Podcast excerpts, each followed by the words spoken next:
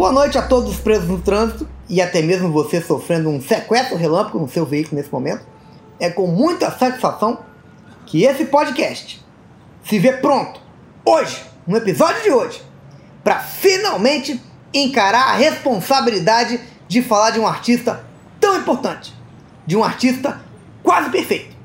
Ele que é uma mistura de Carla Pérez com Frank Sinatra, mais uma pitadinha da estabilidade emocional do Jorge Versilo. É claro que eu tô falando dele, o rei do rock, Elvis Presley! Maurílio dos Anjos, Julinho da Van e Renan de Almeida em Ambiente de Música, o seu podcast secreto musical. Excelente definição para começar um episódio tão importante, Renan, porque Elvis é exatamente isso. O melhor da Carla Pérez com o pior do Frank Sinatra. Eu queria só abrir um parênteses aqui e dizer que eu sou totalmente contra essa expressão rei do rock. Na verdade, eu sou contra qualquer tipo de monarquia cultural. Elvis, Roberto Carlos, Pelé, Xuxa. Abaixo toda a realeza da cultura! o programa mal começou, você já tá abrindo parênteses, Maurício. Pelo amor de Deus. É, Elvis está chegando aí com um filme novo para todo o Brasil. Não tem que ficar abrindo parênteses nenhum, gente. Tem que enaltecer mesmo. Eu tô feliz de ver o Elvis sacudindo a poeira das próprias cinzas e trabalhando novamente. Mas só tem um detalhe, Julinho. É, ao contrário do que é, as pessoas acreditam, o cantor e karateca Elvis morreu sim. É, isso é só sua opinião, né, Renan? Maurício, não dá pra brigar com a realidade, né, Maurício? Infelizmente. Vai por mim que eu já tentei. A realidade briga muito bem. Quando ela encaixa um golpe que te deixa tonto, ela continua te socando sem parar. Se você cai no chão, ela te chuta igual um saco de lixo. E o que mais dói nem, nem, nem são socos, né? nem chutes, nem mesmo as cadeiradas da, da realidade. O que mais dói é olhar para a plateia enquanto você é espancado e ver a sua família rindo. Rindo e aplaudindo. Aplaudindo e comendo pipoca. Seu filho com a boca toda suja de chocolate, pipoca doce, tomando Guaraná Quate, enquanto assiste a vida te dar Tá bom. uma surra. É óbvio que eu sei que o Elvis morreu, até porque se não tivesse morrido, teria sido uma maldade muito grande enterrarem ele naquele mausoléu lá em Memphis. Eu tô falando do artista e da sua arte como algo maior, que continua depois da morte. Como dizia o Caio Fernando Abreu num story que eu vi no Insta, quem só acredita no visível tem um mundo muito pequeno. Seu mundo é minúsculo, Maurílio. O que você está falando? E pra mim a maior prova que, o- que o Elvis morreu, nem é isso dele ter sido enterrado. A maior prova é que tiveram que ficar, pra fazer esse filme aí, tiveram que ficar procurando ator pra fazer papel de Elvis. Se o Elvis estivesse vivo, ele mesmo atuaria, né, usando aquele software de rejuvenescimento do, do Al Pacino. Porque além de cantor, o Elvis era ator também. Ele que lançou a fórmula cantor-ator, que foi repetida depois com muito sucesso aqui no Brasil por Maurício Matar, Dado Dolabella e o nosso querido Fiuk. É, a verdade é que nem precisava perder tempo indo atrás de ator para fazer papel de Elvis nesse filme. O que mais tem por aí é sósia bom do Elvis, gente. É só passar no centro da cidade que tem um monte de sósia do Elvis pedindo dinheiro lá. E o melhor Elvis brasileiro é nascido na cidade de Volta Redonda, no sul fluminense. Vocês sabiam disso? Chama Renato Carlini. Anotem esse nome. Isso é verdade. Isso- Eu, eu tive a oportunidade de acompanhar o trabalho desse profissional no programa do Gilberto Barros. E ele sempre fazia um alerta. Não se arrisque com caricatos e amadores. E aí tá certo. Que você colocar um sósia do Elvis, que é mais parecido com um Raul Gil, pra dançar com a sua filha no baile de debutante dela, isso arrebenta com a cabeça de qualquer adolescente. É, e a, a profissão de sósia de Elvis, ela evoluiu muito. E hoje requer uma responsabilidade tão grande quanto qualquer outra área da medicina. Exatamente. O Renato Carlini, ele já venceu o concurso em Cancún, no programa do João Kleber, e tem 20 anos de Elvis. Isso é muito mais do que é exigido para ter um diploma de medicina hoje no Brasil. Muito mais. Muito mais. Vamos de quadro então? Bola de quadro. Esse aqui vai para Maurílio, tá? Elvis versus Roberto Carlos. Quem é o verdadeiro rei do rock? Essa disputa tá mais quente do que nunca, porque não só o Elvis voltou dos mortos com esse filme aí, como o Roberto Carlos também fez seu retorno, tá? Voltou a mídia todo bad boy, xingando fã, tacando rosa na cara das senhoras. Que satisfação ver o nosso rei Roberto Carlos apaixonado pela vida novamente, zoando tudo cheio de energia aí. É, o retorno do Roberto Carlos foi muito mais surpreendente, né? Porque o Elvis, mesmo estando morto, muita gente acreditava que ele estava vivo. Enquanto que o Roberto Carlos há décadas se encontra legalmente vivo, mas ninguém acreditava. Mas o Roberto Carlos sempre foi bad boy, Maurício. Ele só não destrói quarto de hotel porque ele não gosta de bagunça. E aí, nem do número 13. Roberto Carlos tem medo do número 13. Não, tudo bem, mas só uma informação aqui. É, o, o, o, nome Roberto Carlos tem 13 letras, tá? Não, pois é, cara. Por isso que ele é um artista tão atormentado e bad boy. Ele não aceita a própria numerologia. Ele processou o numerólogo dele, Maurício. Depois processou o advogado que ele contratou para processar o numerólogo. Mas quem deu esse, esse vacilo de contar isso pro, pro Roberto, que o nome dele tem 13 letras, foi o tetracampeão Zagallo. Foi muito indelicadeza, na minha opinião, porque o Roberto estava tranquilinho na dele e, e o Zagallo ligou só para avisar isso. Achei desnecessário, no mínimo desnecessário. Mas será que o Zagallo não achou que estava ligando pro Roberto Carlos lateral, não? É, pode ser. Desse, né? Salvou no telefone aí Roberto Carlos, depois você não sabe mais qual Roberto Carlos que é. Mas o, o, a questão é o seguinte, o Zagallo, ainda mais aposentado, e não dando mais tanta entrevista, é um perigo. Porque ele precisa se comunicar. Ele precisa. A necessidade dele. E aí ele fica o dia inteiro vendo jornal, vendo bula de remédio, vendo manual de eletrodoméstico, procurando três letras em tudo. E ligando para as pessoas para avisar sendo que sempre vai ter alguma coisa com 13 letras. Então o, o Zagallo, ele nunca conseguiu realmente parar para curtir a aposentadoria dele. Tá trabalhando mais do que nunca. Ai, que alegria ver o velho lobo tão produtivo, né? Não, eu sei, Maurílio, mas, mas o, o, o perigo é o seguinte: se, o, se o Roberto Carlos encontrar com ele na rua, perigo é sair porrada. E é capaz do Zagallo ganhar e depois ainda comemorar atacando a imprensa. Ele é vitorioso demais. Demais. Mas esse quadro já era estúpido o suficiente sendo Elvis versus Roberto Carlos. E vocês estão falando agora de Roberto Carlos versus Zagallo? Pô, vamos pelo menos tentar seguir no tema. Não é só porque a gente não tem mais o, certas pessoas aqui que o programa precisa virar essa bagunça. O nome dele é Rogerinho, tá? Não é certas pessoas, não. Pô, não fala esse nome, cara. Então, tudo bem, gente, tudo bem, beleza. Mas o, o negócio é o seguinte: vamos voltar ao tema aqui, porque tem uma coisa que eu gostaria de falar. Eu tô com Elvis, tô com Elvis porque, o, o pelo menos, o Elvis não xingava ninguém em show. Como, como tá fazendo o Roberto Carlos. Não ficava fingindo que, que, que beijava rosa. Não tinha essa maldade, entendeu? É porque o Elvis era karateca e o karatê é a sabedoria milenar do controle da mente e do chute na cara. Não, pode até ser, mas é, é, me preocupou o negócio de, dessa coisa do Roberto Carlos, que é o seguinte: eu nunca vi alguém beijar uma rosa com um olhar tão vazio quanto o Roberto Carlos. É como se ele estivesse mentalmente xingando cada rosa, uma por uma. Ele é como um beija-flor que desistiu da vida. Inclusive, você sabia? Você sabia? Você sabia? Você sabia? Roberto Carlos não quis cantar As Rosas Não Falam do Cartola porque o Roberto conversa com as plantas, mas ainda não há registros das plantas respondendo o Roberto Carlos. Você sabia? Agora você sabe. Você sabia?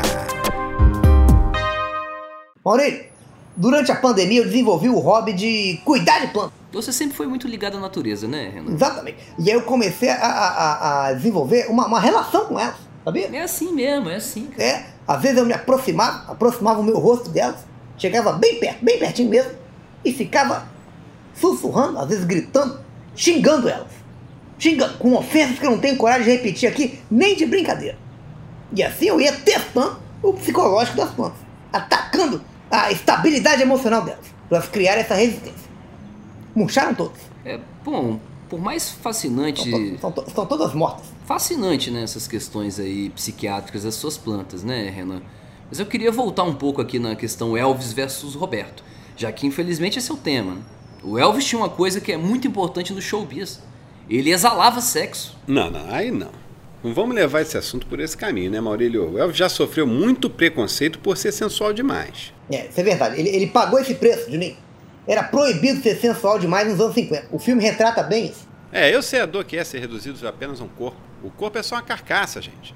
Inclusive, em protesto contra isso, eu postei nas redes sociais uma foto sépia minha, muito bem tirada, com a expressão muito séria e a legenda: Não perca seu tempo me reduzindo ao meu corpo.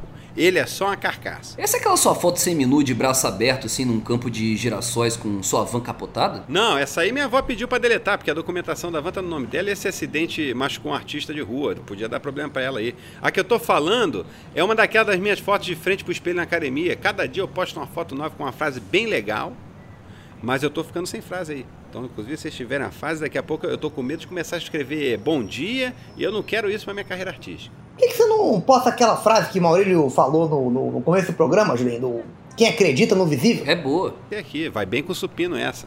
Pode, Maurílio? Essa frase é boa pra um peitoral. Pode, cara, pode. É, A frase é do Caio Fernando Abreu, né? E normalmente vai bem com qualquer maquinário de musculação. Mas lembra de dar o crédito. Caio Fernando de Abreu por Maurílio dos Anjos. E o negócio, Julinho, eu, eu, eu não tenho acompanhado mais as suas postagens. Você me perdoa aí, mas eu, eu tive que te bloquear nas redes sociais porque você só posta foto sozinho. E isso estava me deprimindo bastante. Até quando você viaja, as suas fotos são todas selfies do, do- do seu próprio rosto. As suas fotos no, no Beto Carreiro World são iguais às suas fotos no seu quarto. Seu feed é, é- é triste demais, Julinho. É, infelizmente eu vou ter que né, expor isso, né? Peço até perdão, mas cadê seus amigos, Julinho? Eu não sou adolescente, ô Renan, pra ficar romantizando amizade em rede social. Não, mas já que você tá precisando de frase, Julinho, por que, que você não posta salmos? Um eclesiástico como legenda de foto de academia fica show de bola, cara. Eu cheguei a pensar nisso, Maurílio, mas eu deixei a Bíblia da minha avó cair dentro de um vaso sanitário na balada. Você, você leva a Bíblia pra balada, Julinho? Que interessante. Não, era uma festa fantasia. Eu fui vestido de Padre Marcelo. Inclusive, beijei muito na boca nesse dia aí, até o acidente do vaso sanitário. Mas aí as coisas começaram a dar errado pra mim. Enfim, não gosto nem de falar desse assunto aí.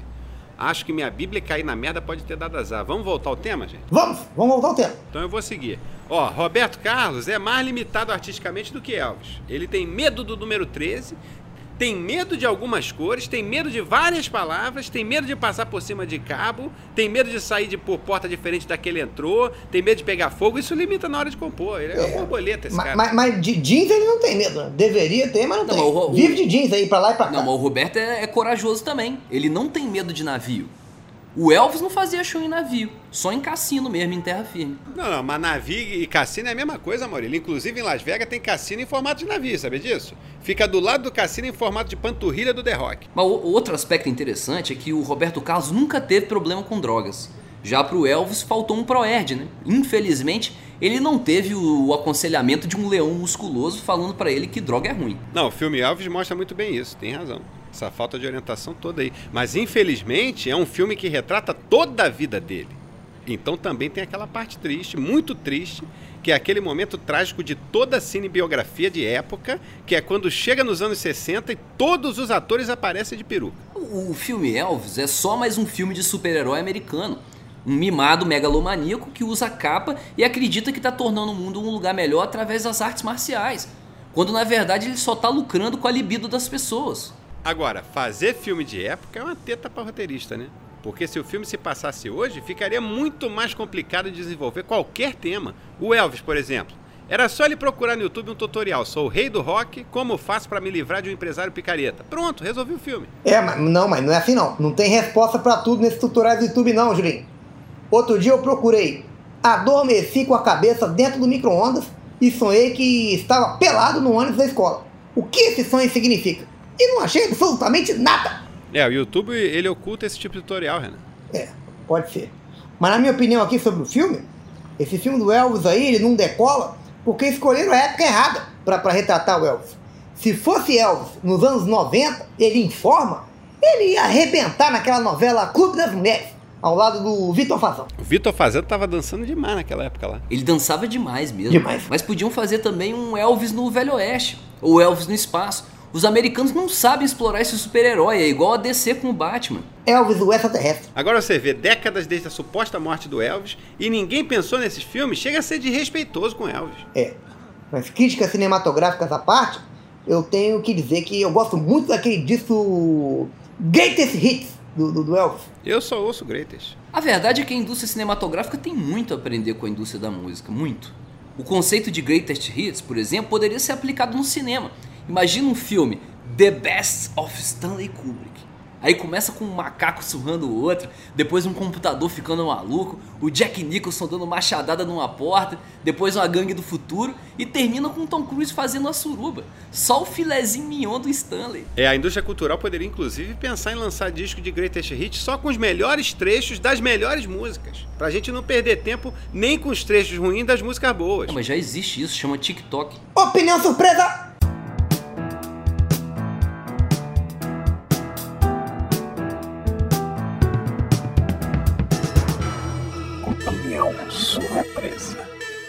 Hoje o quadro Opinião Surpresa vai ser um pouco diferente. Em vez de dar uma opinião surpresa, eu vou exigir uma opinião surpresa de um dos debatedores. E o debatedor vai ser. Julinho!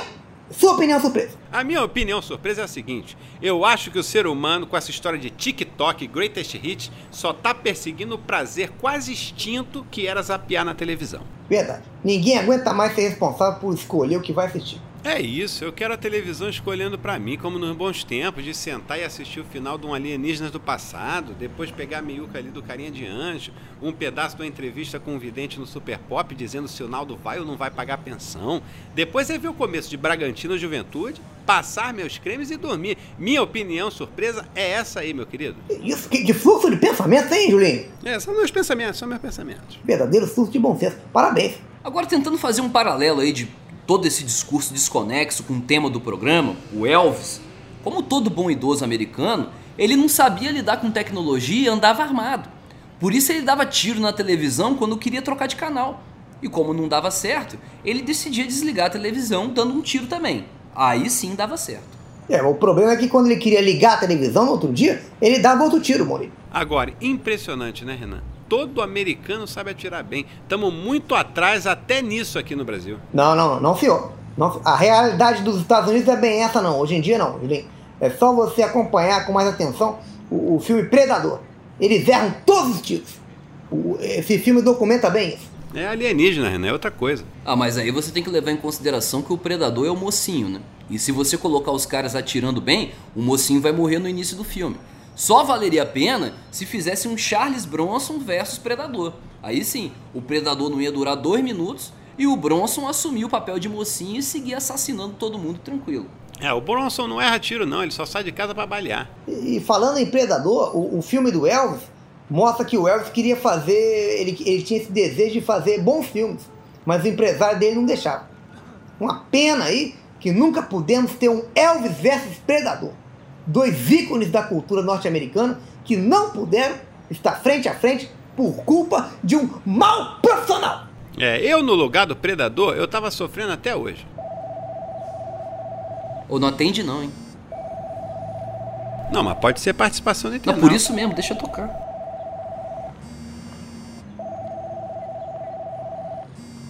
Vocês não acham gozado que no, no, no episódio que fizemos de filmes de Rodrigo, na nossa última temporada na TV, o Rogerinho disse que sempre mantinha contato visual com as pessoas para evitar ser agredido. E aí chegou no fim da temporada, ele cometeu justamente o erro de perder o contato visual e acabou tragicamente espancado. Gozado, né? É, gozado. Ironia do destino, né? O destino ele é inexorável, Renan.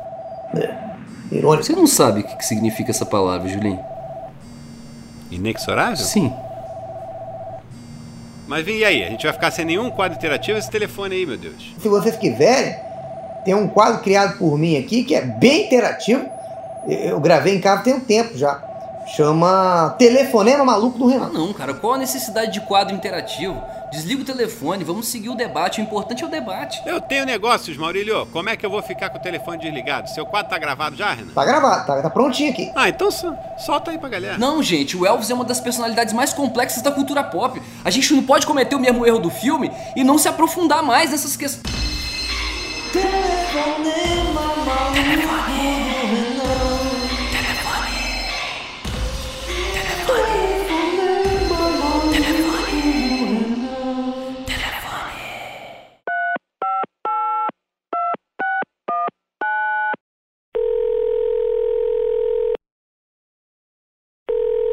Alô? O que você tá fazendo da sua vida, hein, Maurílio? Renan? Como é que você conseguiu meu número novo? Peguei com um familiar seu. Quem? Um familiar que tá muito decepcionado com o que você vem fazendo com a sua vida, Maurício. Olha, Renan, a gente tem uma relação de amizade muito legal, mas eu vou ter que te bloquear de novo, beleza? Você acha que nesse mundo, Maurílio, alguém é verdadeiramente seu amigo? Fala a verdade. No real sentido da palavra, amigo. Renan, eu entendi o que você tá tentando fazer, legal, mas eu tenho que retomar minha vida aqui, Responde, cara. não, responde, Maurício. Eu não vou Só responder. Responde, é, só- responde, eu desligo. Responde, eu desligo. Não é isso que você quer? Hein? Não é isso que você quer? Que eu desligue? Pra você poder ficar sozinho de novo? Que é como você se sente confortável, não é isso? É, cara, é isso. Confortável, né, Maurício? É isso que você quer. Você quer conforto. Você quer ficar sem ninguém pra te falar as verdades duras que eu te falo. Sem ninguém pra propor as reflexões que precisam ser feitas. Como é que é a sensação de viver na mentira, Maurício? Eu aposto que no começo é bom. Ah, no começo é bom. Mas depois ela cobra o preço, né, Maurício? Um preço que ninguém pode pagar. Ninguém. Todo mundo vai morrer sozinho, Maurício. Mas você. Você já é sozinho em vida. Sem ninguém. Quem é seu amigo, Maurício? A resposta é ninguém. Mas eu quero ouvir de você. Responde. Quem é seu amigo, Maurício? Quem é seu amigo, Maurício? Quem é seu amigo, Maurício? Quem é seu amigo, Maurício? Quem é seu amigo? Ninguém. Valeu, galera! Esse foi o Telefonema Maluco do Renan. Obrigado a todos que participaram. Obrigado, Maurílio. E até o próximo Telefonema Maluco! A minha vida não faz sentido.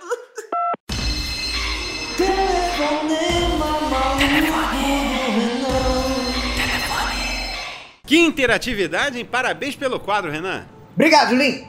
Obrigado, Julinho. Obrigado a todos. Obrigado, Maurílio, pela participação. Então é isso aí. Até semana que vem no próximo episódio de Ambiente de Música, o seu podcast secreto musical.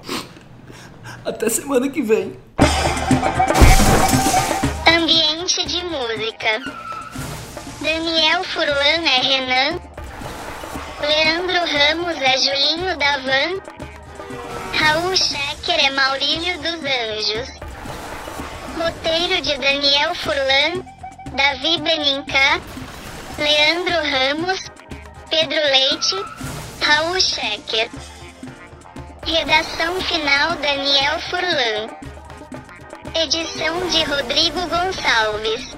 Uma coprodução Canal Brasil e Globoplay. Ambiente de música ambiente de droga. Droga, droga.